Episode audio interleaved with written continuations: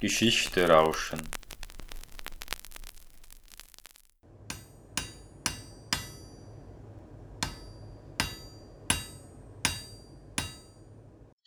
Folge 2 Reinhold Duschkas Kunstwerkstatt Regina Steinig mit Tochter Lucia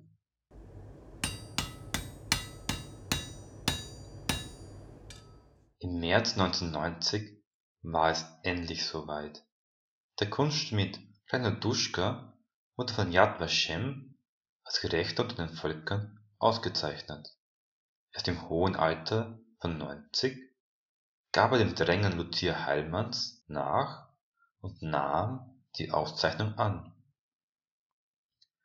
2013, 20 Jahre nach seinem Tod, wurde schließlich auch eine Gedenktafel just an jenem Ort der Mollergasse 85a angebracht, an dem er Regina Steinig und ihre Tochter Lucia vor der Deportation versteckte.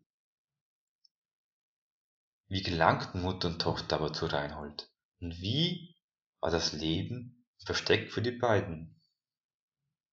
Lucia erblickt 1929 als Tochter von Regina Steinig und Rudolf Kraus das Licht der Welt. Obwohl die Beziehung mit Rudolf schon kurz nach der Geburt zu Bruch geht, bleiben Luzies Eltern einander freundschaftlich verbunden. Rudolf besucht die kleine Lucia daher regelmäßig. Alleinerziehend promoviert Regina sogar in Chemie. Ein Studium war damals für Frauen keine Selbstverständlichkeit und nach einer Anstellung im Labor des Leinzer Krankenhauses kann sie sich, ihren Vater, ihre kleine Tochter und eine neue Liebschaft ohne Probleme eigenständig versorgen. Sogar ein Umzug in eine größere Wohnung geht sich aus. Als moderne Frau ist Regina kaum religiös, nur der Opa nimmt seine Enkelin, die kleine Lucia, manchmal mit in die Synagoge. Ihre Andersartigkeit, im Nazijargon ein jüdischer Mischling, wird Lucia deswegen erst nach dem Anschluss 1938 so richtig bewusst, als sie plötzlich alltäglichen Besorgungen heftigen Anfeindungen ausgesetzt ist. Ich war ein kleines Mädel und man hat mich jeden Tag geschickt Milch holen.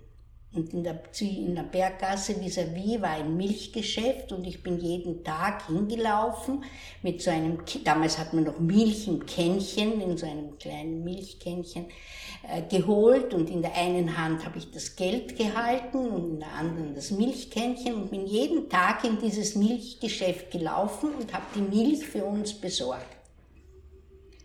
Äh, 1938 bin ich also auch hingelaufen und ich komme in das Geschäft, waren schon einige Frauen dort und haben gewartet, bis sie drankommen und ich auch, brav, angestellt.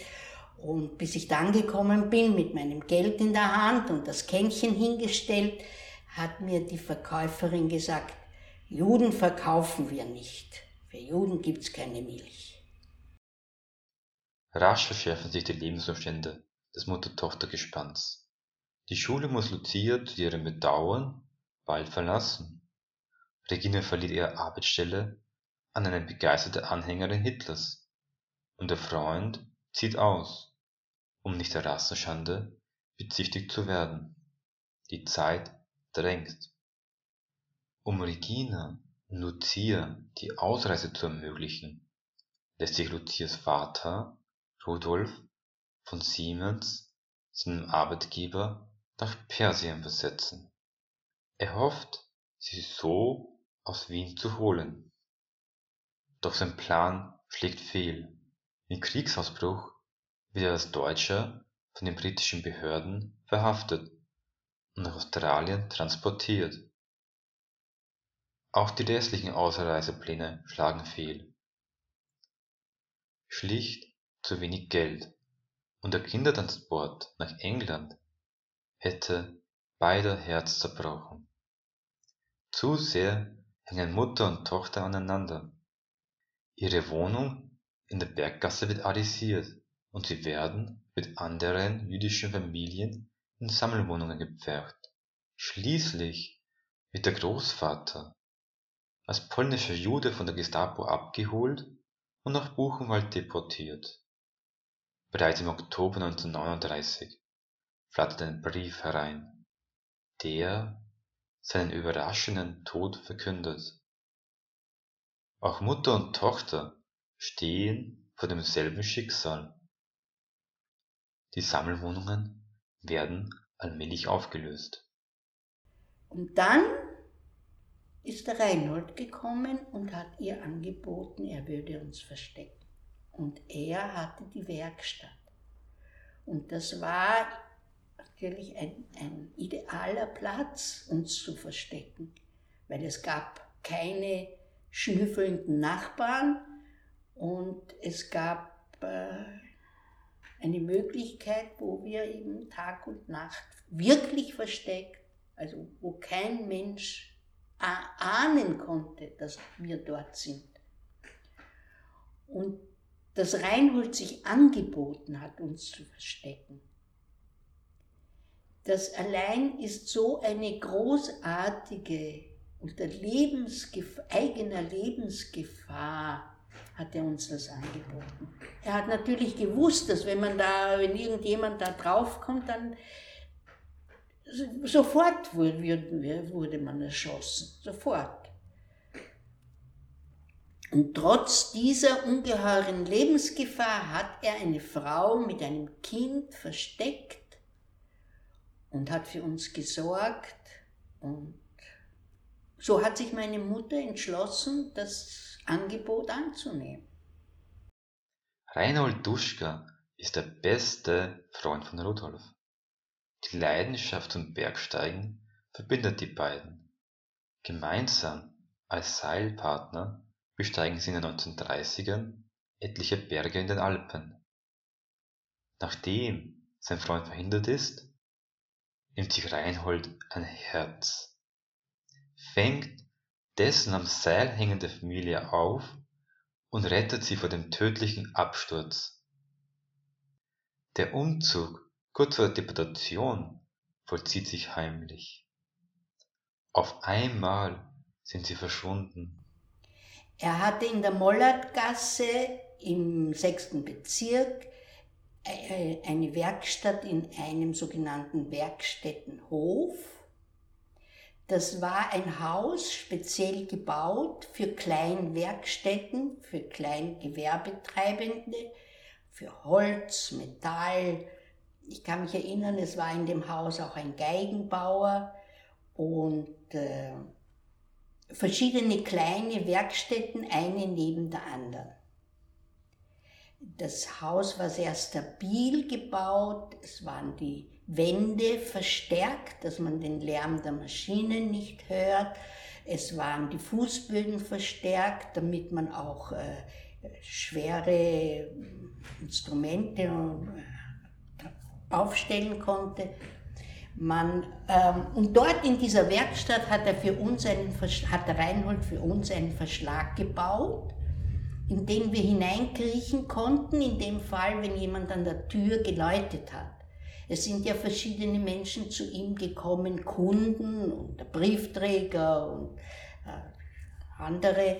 Und äh, man durfte uns selbstverständlich überhaupt nicht sehen. Man durfte nicht einmal vermuten, dass außer dem Werkstättenbesitzer, dem Reinhold, noch überhaupt ein Mensch in dieser Werkstatt ist. Das heißt, wenn es an der Tür geläutet hat, sind wir, meine Mutter und ich, in diesen Verschlag gekrochen und mussten uns ganz still verhalten. Der Reinhold hat die Tür geöffnet, hat den Besucher in einen anderen Raum geführt und hat ihm dort, also zum Beispiel seine Gegenstände, die er selbst gemacht hat, gezeigt, um sie, äh, wenn er zum Beispiel, wenn er sein Kunde war, um ihm das vorzuführen und zu verkaufen. Die Lebensmittelversorgung sichert Reinhold durch den Verkauf seiner Werkstücke am Schwarzmarkt. Auch noch ein paar andere Tricks hat er auf Lager. zusätzlich hatte er noch ein Geschäft, kannte er noch ein Geschäft, wo er gesagt hat, dass er ist ja ein Bergsteiger und er ist immer so hungrig und sie soll ihm doch Brot ohne Magen geben. Und so hat er uns eigentlich immer äh, so versorgt, dass Hunger mussten wir nie leiden. Also wir haben immer zu essen gehabt. Auch versuchte der jugendlichen Lucia das öde, eingesperrte Leben in der Werkstatt zu erleichtern. Der Reinhold hat sich immer bemüht, mir als Kind das, das Leben zu erleichtern. Das heißt, er hat mir beigebracht, diese Gegenstände herzustellen. Er hat mir beigebracht zu löten. Auch hat er mir, er hatte dort eine Schreibmaschine und da habe ich gelernt, auf der Schreibmaschine die, die Briefe zu schreiben. Und äh, hat mir aber, er war in einer Leihbibliothek und hat mir Bücher gebracht zum Lesen. Eine für mich sehr wichtige Sache, weil sonntags mussten wir besonders still und ruhig sein, weil Sonntag hat man nicht gearbeitet, im ganzen Werkstättenhof nicht. Man durfte also auch in der Werkstatt nicht keinen Ton, keinen kein Lärm machen. Reinhold hält den Schein eines normalen Lebens aufrecht. Von Montag bis Samstag wird gearbeitet und am Sonntag besteigt er weiterhin Berge und besucht Veranstaltungen des Alpenvereins. Niemand bemerkt sein Geheimnis. Vor der Einberufung in die Wehrmacht, was das Ende für Lucia und Regina bedeutet hätte, schützt ihn ein ärztliches Attest das ihm einen Herzfehler bescheinigt. Regina hatte ihm einen wohlgesonnenen Arzt, einen ehemaligen Kollegen empfohlen, der ihm die Befreiung ausstellt. Doch einmal wurde es brenzlig. Als Regina an einer schweren Grippe erkrankte, wohin nur mit der möglichen Leiche? Es gab natürlich keine Medikamente und sie war wie bei einer Grippe üblich, sehr krank. Sie, musste den Husten, wenn möglich, unterdrücken. Sie äh, hat sich schwach und elend gefühlt und hat geglaubt, sie muss sterben. Und da war sie also verzweifelt, weil was macht der Reinhold mit einem toten Menschen? Und da hat, also es gab ja nur den einen Raum, also ich musste zuhören. Ich, es war gar keine andere Möglichkeit, dass ich zugehört habe, was meine Mutter dem Reinhold gesagt hat, dass wenn sie wirklich stirbt, dann muss er sie zersägen und dann muss er sie im Garten, dort in seinem Sommergarten vergraben, weil was soll, das war also, aber Gott sei Dank, sie hat die Grippe überstanden, schwer und mühsam, aber endlich war sie dann wieder gesund. Auch das ein Wunder. So wie vieles in dieser Geschichte besteht aus Wundern. Und noch ein Wunder ereignet sich während des Bombenkrieges. Zunächst wagt Regina nicht, im Luftschutzbunker aufzutauchen. Angst, immer Angst, immer.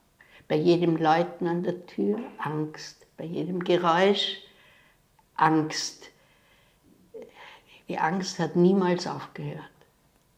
Es sind ja dann auch die Luftangriffe gekommen. Angst, immer, immer Angst. Doch eines November-Sonntages überschattet ihre Angst vor den Bomben ihre Furcht vor der Entdeckung. Somit flüchten sie gerade noch rechtzeitig in den Bunker. Just an jenem Tag wird die Werkstatt getroffen. Ihr Versteck brennt aus. Den Bombentreffer hätten sie nicht überlebt. Welch ein Wunder, noch zu leben. Reinhold führt die Ausgebombten in sein Schrebergartenhaus am Rande Wiens, aber dort können sie im Winter nicht bleiben keine Heizung, unverräterische Spuren im Schnee hätten sie verraten. Daher organisiert er ein Kellerabteil nicht weit von dieser Bombenwerkstatt entfernt, wo sie die restlichen Monate bis Kriegsende verbringen. Danach können sie endlich wieder auftauchen. Als Buch kann ich Am Seil von Erich Hackel, erschienen bei Diogenes, empfehlen.